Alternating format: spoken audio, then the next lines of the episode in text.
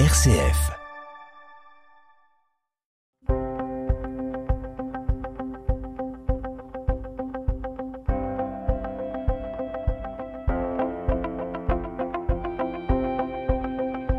RCF Isère, les histoires du Dauphiné. Claude Muller et Annie Franco.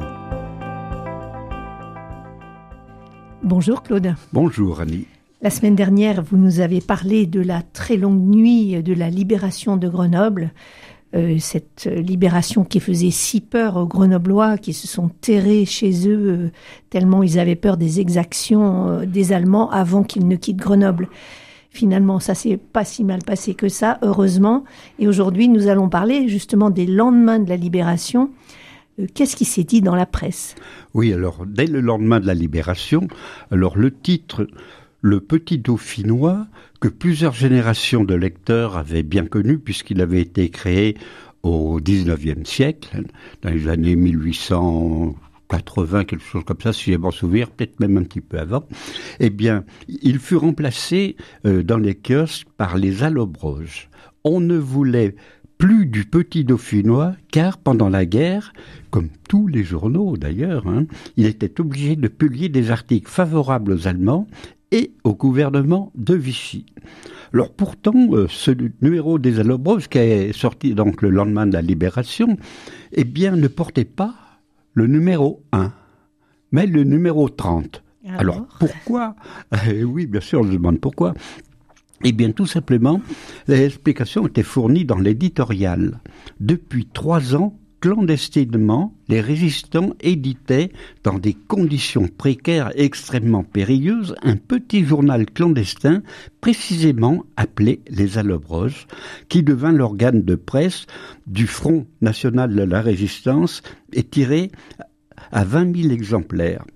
Eh bien, il euh, devint le plus important journal de la résistance régionale.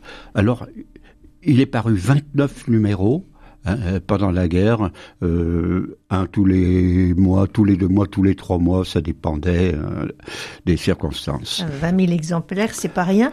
Alors, j'ai envie de faire une petite parenthèse. Pourquoi ce nom, les Allobroges? Oh, bah, Pourquoi ce nom? Bah, La tribu des Allobroges. ça remonte à loin, ça, ça remonte à loin. C'était une vieille tribu dauphinoise, hein, alpine, disons. Donc la tribu, les résistants, on met tout ça dans le même panier. Voilà. Alors du coup, les résistants ont dit bon bah c'était notre petit journal qui nous unissait. Et eh bien maintenant, il deviendra le journal de tout le monde. Et il a remplacé du jour au lendemain le, petit dauphinois. Alors que disait donc ce numéro 30 Alors euh, désormais, le titre des Elobroges devenait donc quotidien au grand jour et comme il le mentionnait dans son sous-titre, il était l'organe commun du Front national de la résistance et du mouvement de libération nationale. C'était le journal commun euh, de, toute la résistance. Et sur toute la largeur de sa première page, le nouveau quotidien titrait ce jour-là au-dessus du portrait du général de Gaulle. Alors, je cite euh, ce qu'il publiait. Grenoble, première ville française décorée de l'ordre de la libération est délivré de ses bourreaux. Et différents articles concernaient la débandade allemande. Notamment, on pouvait lire La libération de la France prend une allure triomphale. Dans Paris menacé d'encerclement, les forces françaises libres sont aux prises avec les Allemands. Et puis, on pouvait lire encore Les troupes américaines en marche vers la frontière espagnole. Et encore, le général Koenig, gouverneur militaire de Paris. Et puis, on pouvait lire encore, Vichy est presque entièrement aux mains des troupes françaises. Alors, qu'est-ce qu'il en était, euh, parce qu'on imagine que la presse n'a pas été étrangère à tout ça, qu'est-ce qu'il en était des traîtres de, des traîtres à la nation? Ben, Les traîtres à la nation, euh, et pas besoin de jugement, on a décidé, hop, on va tous euh, les, fusiller. Mais qu'est-ce qu'on en disait dans la presse? Eh bien, euh, une information sèche et brutale laissait entendre qu'aucune pitié ne serait accordée aux traites qui avaient collaboré avec l'ennemi. Alors, d'après une décision du Comité national de la résistance, tout milicien tout Waffen-SS, tout jeune de l'Europe nouvelle, formation nazie donc, est condamné à mort. Condamné à mort, mais sans jugement. Hein. Là, c'est décidé. Ah, ah, il était à l'école d'Uriage? C'était à l'époque des nazis. Bon, fusillé. Et cet ordre ne comportait ni exception ni délai. Hein. On, avait le droit de le fusiller tout de suite. Hein. Et celui qui, le fusillait, bon, il était applaudi.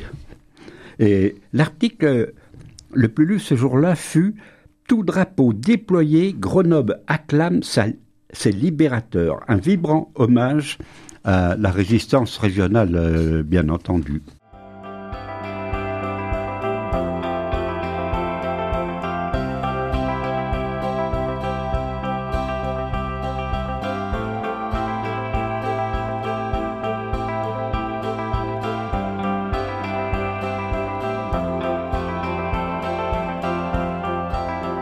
RCF Isère, les histoires du Dauphiné, Claude Muller et Annie Franco.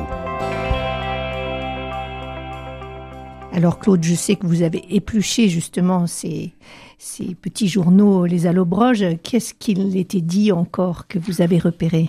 Eh bien, vous pouvez lire notamment des lignes inoubliables, alors je les cite. Le jour même où de prudentes radios d'outre-Manche annonçaient l'entrée des Américains à Castellane, nos valeureux petits gars des forces françaises de l'intérieur, la fine fleur d'une jeunesse française courageuse et forte, celle qui n'a jamais abdiqué et que la misérable propagande de l'ennemi présentait comme un ramassis de hors-la-loi, eh bien, elle descendait de ces montagnes et forçait le Bosch dans ses tanières, permettant une libération rapide et sans dommage de la capitale des Alpes. Alors, ils employaient le mot Bosch, c'était euh, ah, c'était à l'époque, c'était à l'époque hein. employé pour désigner les, les Allemands. Hein. Les ennemis. Oui. Alors, la ville qui mérite par son martyr et celui de centaines de valeureux fils le titre de capitale de la résistance peut arborer fièrement ses décorations. Drapée de tricolores frémissant d'allégresse, elle hurle sa joie par cent mille gorges. Voilà ce qu'on pouvait lire notamment. on voit déjà le, le langage qui a déjà beaucoup changé. Alors il y avait aussi un vrai appel à l'unité. Oui, bien sûr, un autre article ce jour-là retenait encore l'attention des lecteurs. Le comité de libération de Grenoble s'adressait à tous les Grenoblois en lançant un appel à l'unité. Alors je cite Le sinistre cauchemar des forces du mal se dissipe à l'aube, élevons nos regards au-delà de cette euh, boue l'aube d'une vie fraternelle et heureuse pour tous les Français de bonne volonté se lève. Hein, épique. Des grandes phrases. Des grandes phrases épiques. Et eh oui. Alors, euh, on imagine que à la suite de cette libération, euh, voilà, je ne sais pas trop comment se passait la, collectivité, la municipalité. Est-ce qu'il y a eu un nouveau maire à la suite de ça? Ah, Immédiatement, dès euh, enfin ce journal, le premier journal qui est paru, hein, eh bien, le comité euh, de libération de Grenoble annonçait qu'une nouvelle municipalité allait se mettre en place le jour même, c'est-à-dire le lendemain de la libération. Alors ces membres, choisis par toutes les organisations de la résistance, ont fait preuve de leur courage. Alors, je, cite euh, un article, Venus des horizons politiques les plus divers, ils ne désirent qu'une chose, rester des patriotes au service d'autres patriotes. Et ce nouveau conseil municipal donc fut désigné dès le 23 août. Euh, il tint immédiatement une réunion sous la présidence de Frédéric Lafleur, désigné comme euh, nouveau maire. Il n'y a pas eu de vote dans les bulletins. Bon, ben, toi, écoute, hein, oui, ben, tu as le temps, euh, tu, as fait des choses remarquables, eh bien, tu es notre maire. ça, a été rapide. Ah, c'était très, très rapide. Hein. Et donc, euh, la composition euh, de ce conseil, de ce nouveau conseil, eh bien, elle, parut le lendemain euh, dans, le, dans les Allobroges, qui annonçait un gros titre par ailleurs, chassant ses oppresseurs nazis et leurs complices, Paris s'est délivré de lui-même. C'est une admirable coïncidence que celle de la libération commune de Paris et de Grenoble le même jour par les forces françaises de l'intérieur. Ici et là, il y avait des bastilles à prendre et elles ont été prises. Euh, voilà. Voilà que. Alors, ces articles, c'était tonitruant, c'était vraiment. Euh, On sentait qu'il y avait de la joie, ah, de la ah fierté, euh, voilà. Donc, une Grenoble complètement passionnée, enfiévrée. voilà. Est-ce que il y avait encore d'autres choses dans peut-être dans d'autres journaux oh. encore? Parce qu'il y avait les allobroges mais il y avait sûrement d'autres journaux. Non non, au début, il n'y a eu que, les celui-là. Que celui-là. Les autres journaux euh, n'ont pas paru parce que ils avaient paru euh, sous l'occupation. Ils étaient obligés de passer des, des, articles favorables à, l'ennemi et au gouvernement de Vichy. Donc, les autres journaux ah, n'ont pas osé paraître parce qu'ils allaient se faire euh, mais ça, ça n'a pas duré très longtemps. J'imagine qu'il y a eu d'autres. Non, ça, n'a pas duré très longtemps parce que euh, d'autres journaux. Euh, Par exemple, le Dauphiné libéré, il est né quand Le Dauphiné libéré, il allait euh, paraître pendant quelques jours. C'était qu'un seul journal. Les Allobroges, le Dauphiné libéré. Ah d'accord, c'était lié. Mais bon, ceux qui arrivaient avec le Dauphiné libéré, Richereau et compagnie, n'étaient pas euh, du tout euh, d'accord avec euh, avec la tendance très gauche de, de, nos libérateurs. Alors, il y a une fiction, et le Dauphiné libéré est, est donc apparu tout seul. Les Allorboges continuent à apparaître, mais le Dauphiné libéré réunissait euh, un certain nombre de, partis politiques, les allobroges se sont euh, se sont serrés un peu à gauche et les allobroges allaient devenir l'organe du Parti communiste français. Voilà, c'est ça. Il y avait beaucoup de gens de gauche, oui, effectivement, même déjà dans la résistance, beaucoup de communistes, effectivement. Oui, oui, oui. Alors, les Allobroges est devenu le journal des communistes, le Dauphiné libéré, le journal de tous les autres. Et les Allobroges, ça a duré longtemps, ce, euh, titre ah oui, ça a duré ben, plusieurs années. Hein. Hmm. Euh, même, j'allais dire, euh, ça a duré euh, bien une trentaine d'années, des allobroges. Et on sait que maintenant le mot les allobroges est encore utilisé dans le quartier de la radio. Ah, il y a bah, la maison des allobroges. Bien, sûr. Alors Grenoble, enfiévré encore par les heures exaltantes et inoubliables de sa libération, savait maintenant qu'il fallait se mettre au travail pour tout reconstruire, pour repartir donc d'un nouveau pas. L'ennemi et ses sbires avaient tellement fait de mal, hein, et c'est vrai, hein, et pourtant les Grenoblois ne connaissaient pas encore toutes les odieuses exactions commises par l'oppresseur sanguinaire. Ils allaient découvrir quelques jours après, le 26 août, c'est-à-dire quatre jours après euh, la libération, un chant d'horreur au polygone, quelque chose d'épouvantable, et on en parlera donc la semaine prochaine, si vous voulez bien. Exactement, ça sera notre rendez-vous de la semaine prochaine. Un grand merci, Claude. Au, revoir. Au revoir, Annie. Ami, entends-tu le vol noir des corbeaux sur les plaines? Ami, entends-tu les cris sourds du pays qu'on enchaîne?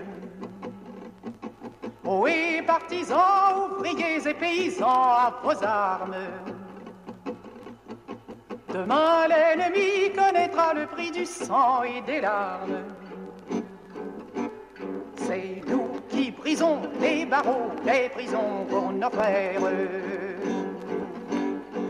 La haine à nos trousses, c'est la faim qui nous pousse la misère. Il y a des pays où les gens au creux du lit font des rêves nous on marche et nous on tue, nous on crève. Ici, chacun sait ce qu'il veut, ce qu'il fait quand il passe. Ami, si tu tombes, un ami sort de l'ombre à ta place. Demain, du sang noir séchera au grand soleil sur les routes. Les compagnons dans la nuit, la liberté vous écoute.